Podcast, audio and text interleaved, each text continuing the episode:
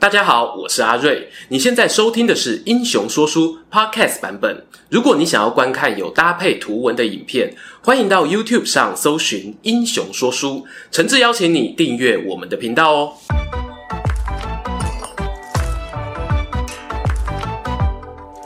Hello，英雄说书的观众朋友，你们好，我是说书人阿瑞，替大家带来精彩的英雄故事。欢迎啊，来到每月一次的英雄转蛋时间——台湾列传时间。这次投票的主题呢，是东西方历史上著名的海贼。究竟啊，是谁能拔得头筹，成为扇子团心目中的海贼王呢？我先来看看啊，第三名是获得十五点五趴得票率的王直，也有人称呼他为汪直。我们曾在戚继光的影片里有提过他，是出生于中国徽州，十六世纪中期呢，在平户呼风唤雨的大海商，当地啊，至今还有他的铜像，成为观光景点。接着是第二名，有两位同登同分，都获得十八点三趴的票数，分别是香港传奇海贼张宝仔，还有呢被尾田荣一郎老师啊改编成黑胡子与白胡子的原型人物爱德华蒂奇。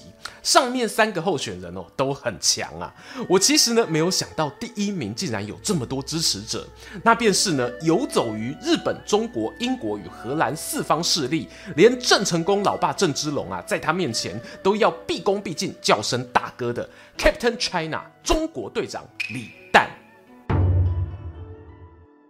照惯例来个简单背景介绍，李旦是谁呢？目前呢、学界认为他祖籍应该来自泉州，后来呢，则侨居在菲律宾的马尼拉。不过，李旦这个名字多数是出现在汉语文献上，在西方人眼中哦，他叫做 Andrew 安德鲁大哥。毕竟出来跑江湖做生意嘛，总是要取个让人家好记的洋名。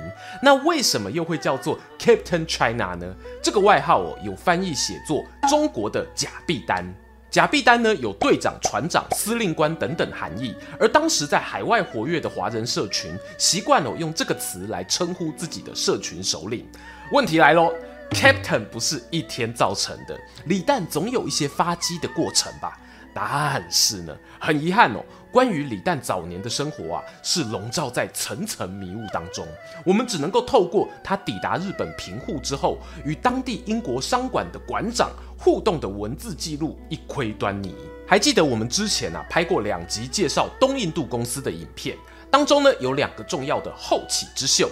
分别是公元一六零零年的英国东印度公司与一六零二年的荷兰联合东印度公司。虽然说东印度公司不完全代表国家的官方力量，但以下为了方便，我还是用国名简称哦。英国与荷兰呢各自成立了以发大财为目标的东印度公司后啊，几乎就是一前一后来到日本。荷兰早一点是一六零九年，英国呢则晚了四年。他们都选择平户这个重要港都设立商馆。好玩喽！英国商馆的房子啊，其实是跟李旦租借的，而他们首任，同时也是唯一的馆长，名叫理查。他知道啊，这个房东的身家背景不简单，因此很努力的跟李旦打好关系。除了基本的年节送礼之外呢，理查也会透过李旦转交银两给中国官员，甚至哦会融资贷款给李旦的船队，希望呢可以借机促进中国、日本、英国三方的贸易往来。这些努力有没有效果呢？我们晚点说啊。因为馆长理查有写日记的好习惯，所以我们意外的呢，从当中得知一些李旦过去生活。在理查一篇一六一六年的日记中提到，李旦自称原本是马尼拉当地华人社群领袖，在九年前呢、啊、来到日本定居生活。为什么好好的要跑来日本平户呢？如果说是因为经商，没道理没有相关的记录啊，会不会有什么难言之隐？如果大家 Google 一下一六零三年的菲律宾吕宋岛发生什么事，或许啊，那就是埋藏在李诞人生中不愿提起的记忆。公元一六零三年，也是大明万历三十一年。当时的吕宋台面上与明帝国啊有朝贡关系。然而呢，随着欧洲船队抵达东南亚，原本的贸易网路也开始出现变化。特别呢是当大量白银等贵金属透过贸易流入中国市场后啊，对于国内原本的货币造成冲击。于是就由海城县令王时和等人对皇帝建议，不妨啊派人到吕宋岛的矿山勘察，是否呢有矿脉可以直接开采。当然啦，吕宋岛居民唔是受该呢，在福建通志中呢就记载了下面这段故事。岛上领袖啊，听说明帝国派出山地考察团到来，特别摆下宴席招待。劈头就讲啊，听说啊，你们要来吕宋开矿啊，我就问中国要不要礼尚往来，也开放一些山，让我们去开采啊。王县令听了一时语塞，只得悻悻然的回国。事情到这还没完哦，史书上继续写道：经过这次矿山考察冲突后，吕宋人呢怀疑明帝国啊有意出兵占领，而当地呢有不少福建移民，为了怕到时啊变成内应，因此决定先下手为强，杀了他们以绝后患。锵锵锵锵锵！这里啊有必要做个说明是，中文史书上写的主词是吕宋人，可是我们对照一些外文资料会发现，明帝国呢对于菲律宾区域的情报掌握可能有误差。这里的大屠杀计划应该是由西班牙殖民者所发起的，甚至呢当初招待考察团的人哦有没有西班牙商管职员在内，我觉得呢都有讨论空间。好啦，话说回大屠杀的过程。西班牙的驻外总督佩卓为了预防华人啊武力反抗，故意放出假消息，说要带兵攻打邻国，需要收购大量铁器。一些华侨商人啊相信了，纷纷高价出售家中的刀子斧头，导致连基本自我防卫的兵刃都没有。接下来呢，佩卓总督就将华人依照居住区域列表造册，以三百人为一个单位，派出士兵围剿，最后啊，死伤人数高达两万五千人。而根据研究李诞的权威学者延伸成一以及中研院研究员陈国栋教授推测，李诞有可能哦，就是这批马尼拉大屠杀当中的幸存者。一六零三年大屠杀发生后，佩卓总督呢将一些侥幸逃过死劫的俘虏丢去排鲁船上担任划桨水手，甚至啊还带着他们参与一六零六年讨伐摩鹿加的战役。假设李旦就混在这群人当中，那他要怎么逃出监视前往日本呢？很幸运的是啊，后来大明帝国为了维持对于海外华侨的威望，派出了福建官员斡旋，马尼拉当局呢同意释放这些俘虏。对照李诞哦，自述抵达日本是零七年，整个时间序呢完全接上了。关于上面假设啊，有个值得一提的地方是李诞呢，在跟英国商馆馆长理查闲聊时，有说过自己早年在马尼拉是华人商会的首领。只是这说法如果成立，那他哦应该逃不过佩卓总督的追杀，因为当时啊，西班牙是擒贼擒王哦，把一堆耍逃为华侨关起来处死。退一步来说，李诞可能有稍微把自身经历碰轰几嘞，这大概呢是成功人士的情理之长啊。虽然李诞有着不为人知的过往，可是他到日本发迹之后的声望确实不同凡响，而这也是馆长理查愿意相信他，进而合作的原因。理查与李旦的交往呢，从一六一三年到一六二五年，整整有十二年的时间呐、而这恰恰也是他最风光的年代。据说呢，李旦刚到日本的时候，是投奔一位拜把兄弟欧华宇。后来呢，经商有成，在平户长崎呢都有购地置产，他就把华宇安排去长崎，彼此啊共同合作管理海上帝国。和大部分有钱的华商类似，李旦呢也有好几个妻妾，而且啊照记录看，他膝下呢至少育有一男四女。长子的英文名字是 Augustine，或者呢叫他的小名衣冠。哎，没错，跟郑芝龙小名一样哦。这是当年呢闽南人对别人家大儿子的称呼啊，汉名反而没有那么肯定。有人推测呢是叫李国柱。关于这一点蛮有意思的，当年很多穿梭于日本、东南亚的海商啊，都会给自己取个天主教名，譬如郑芝龙叫尼古拉斯，李旦自己叫做安德鲁，而李旦的妖女则取名为伊丽莎白。这件事情呢，只是纯粹为了商业利益考量吗？我觉得哦，不完全是。如果呢是想要跟洋人博诺，那就做做样子就可以了。可是呢，李旦他们家族在后来日本德川幕府颁布基督教禁令的打压中啊，是曾经有人殉教而死的。那个人呢，就是前头讲到国柱的儿子李旦的长孙。如果对这一段基督教传教史有兴趣，欢迎呢可以参考我们天草之乱的影片，那是血与泪的篇章啊。好啦，将镜头啊转回李旦活跃的时代，在与英国馆长交往的十二年当中啊，他与他的族人们几乎每年都会派遣商船前往南中国海一带。光文字哦有记录的部分啊，就有二十三艘船，其中呢十八艘是李旦自己的，五艘呢是他妈吉骂华语的船。你除一下哈，一年啊平均跑两趟，这在还没有蒸汽动力，要靠风帆船桨推动船只的年月哦，已经相当不简单喽。而李旦船队呢，航行的目的地除了跨及东京、交趾，哎，别误会，这不是日本的东京哦，而是当时越南北部靠近红河三角洲一带，也航向呢吕宋、高沙等地。这里最值得注意的，莫过于高沙了。大家应该都听过“高沙义勇队”这个词，在日本文献中的高沙呢，指的就是今天的台湾。在十七世纪初期，李旦的船呢曾七次来台湾，船只啊共计十一艘，不仅呢占了他船队超过一半的比例，甚至啊可以说李旦某种程度上垄断了当时还没有被殖民统治的台湾贸易。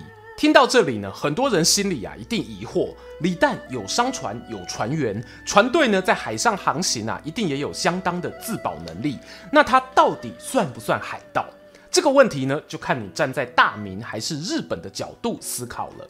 大家啊都听过明朝实施海禁的政策，不过这一条禁令在隆庆元年（公元一五六七年）时得到松绑，人民如果取得引照，就能够从唯一的出口漳州粤港前往东南亚一带交易，but 不包括日本。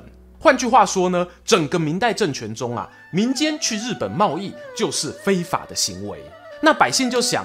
好啊，我不去贸易，那我移民到日本，然后从那边出海当商人总可以了吧？哎，从日本政府的角度看哦，非常可以。当时呢，李旦啊，从平户长崎发船到各地批货，他还领有幕府将军核发的朱印状哦，这是一种特许贸易的类型。小小补充一下，虽然后来呢，一六四一年幕府又进入了锁国体制，只允许荷兰人和部分华人到长崎交流。不过在李旦时期，他所做的商业行为的确是得到政府允许，加上呢，没有明确被记载暴力攻击别的船只、抢夺财货，所以在日本眼中，他属于海商而非海盗。退万步来说啊，在大明帝国的法规底下，与其说李旦是海盗呢，其实哦更接近于是走私商。我们从一些间接证据也能看出李旦的商人性格，譬如他很积极地与日本地方头人打好关系，最有名的当属肥前国平户藩的藩主松浦隆信。根据隆信写给李旦的书信中提到，希望啊这位大海商能替他采购陶瓷器具，寻找擅长表演唐乐的音乐家，以及呢一些珍奇玩物，好比珊瑚珠啊、饰坠等等，可以让他送给奉行诸公的小朋友把玩。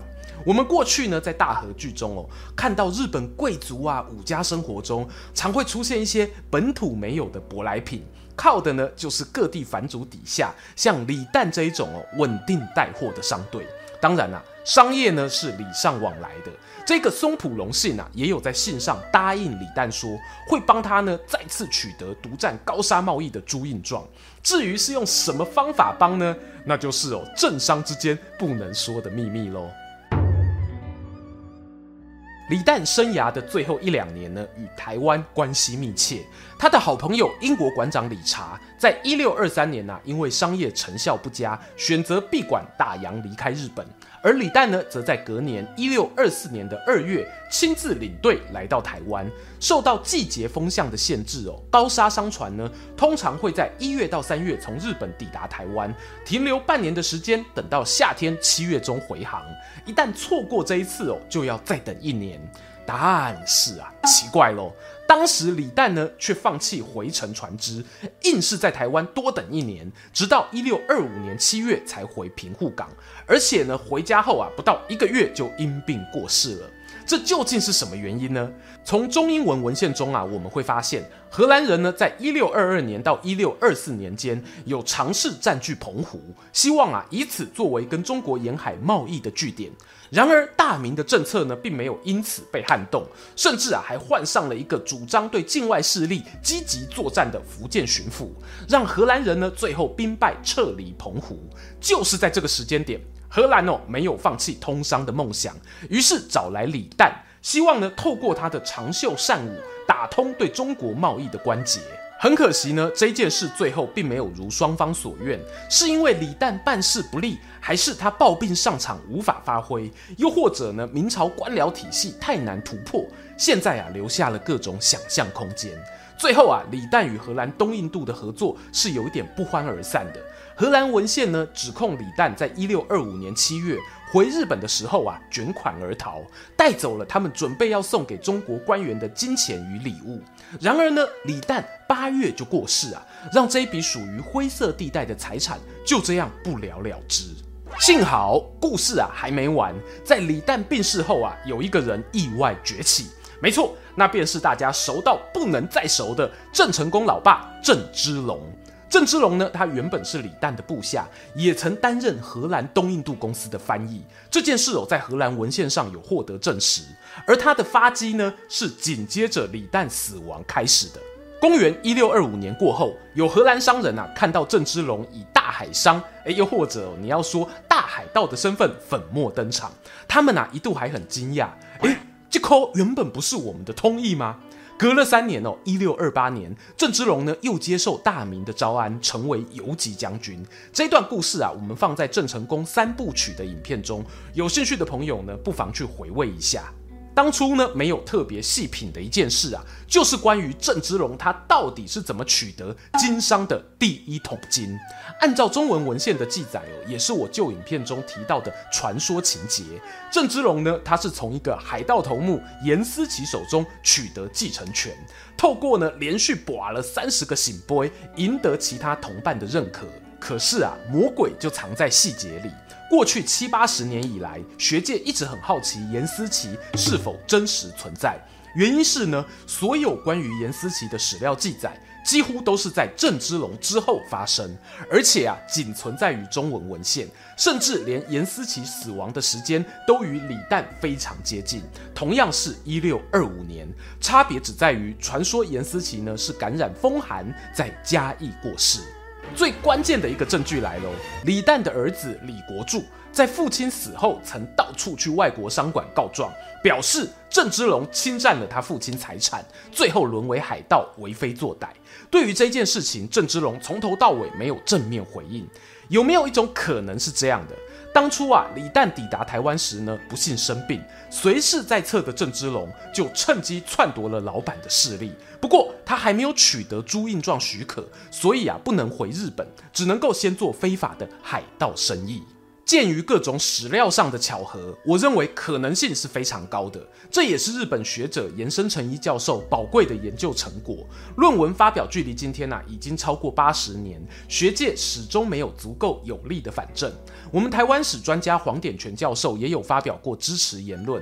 他说啊，许多著名海盗呢，多半留下各种活动记录，怎么唯独号称海贼实在首领的严思齐没有可信资料呢？要我说哈，或许啊，严大哥存在的价值就是塑造郑芝龙接班的正统性吧。当然，关于台湾海洋史的研究，目前呢、啊、正在一个方兴未艾。我其实不能百分之百说死，会不会未来在其他东印度公司的文献中真的有发现严思齐的足迹？如果真的有那么一天，也是非常值得庆贺的。又到了每月抽书时间啦，上个月啊抽了《秦汉史论稿》。不知道大家看得喜欢吗？今天这一本呢也是强的，是由我台湾史的启蒙老师周婉窈教授撰写的《海洋与殖民地台湾论集》。对于想要从婆娑之洋认识我们脚下这块美丽岛屿的观众朋友来说，绝对哦是最佳的入门读物。非常感谢读墨电子书赞助我们的频道。老规矩啊，只要在影片下方留言 #hashtag 之龙还我船，就有机会抽中好书。详细规则呢，请见置顶文。从今天李旦的故事呢，我们看到他先是在菲律宾逃过惨烈的西班牙屠杀，不料因祸得福，转战日本后呢，开启了人生新天地。后来啊，更以商人身份游走于诸多国际势力之间。他留下来的财产呢，甚至还能让郑芝龙家族作为起家本，另外开枝散叶，成就东宁王国。这样一个传奇人物啊，真的很值得更多人认识啊。是谁这么会选呢？哎，谢谢你们啦，扇子团会员们。好啦，不知道观众朋友对李诞有什么想法呢？欢迎啊各位在底下留言跟我们分享，也邀请大家不吝订阅英雄说书频道、穿越时空巴士副频道，追踪说书人阿瑞的 Instagram，我会在那边分享更多说书日常，期待和你们下次空中再见。喜欢今天的故事吗？画面右边还有更多推荐影片可以追哦。诚挚邀请您动动手指订阅我们频道，打开小铃铛，选择接收全部消息，还有每周固定直播的副频道《穿越时空巴士》等你一起来上车。如果你还想要给我们更多鼓励，也可以扫描加入会员 QR Code，用每个月一杯咖啡的钱赞助团队创作更多好故事。我们下次见。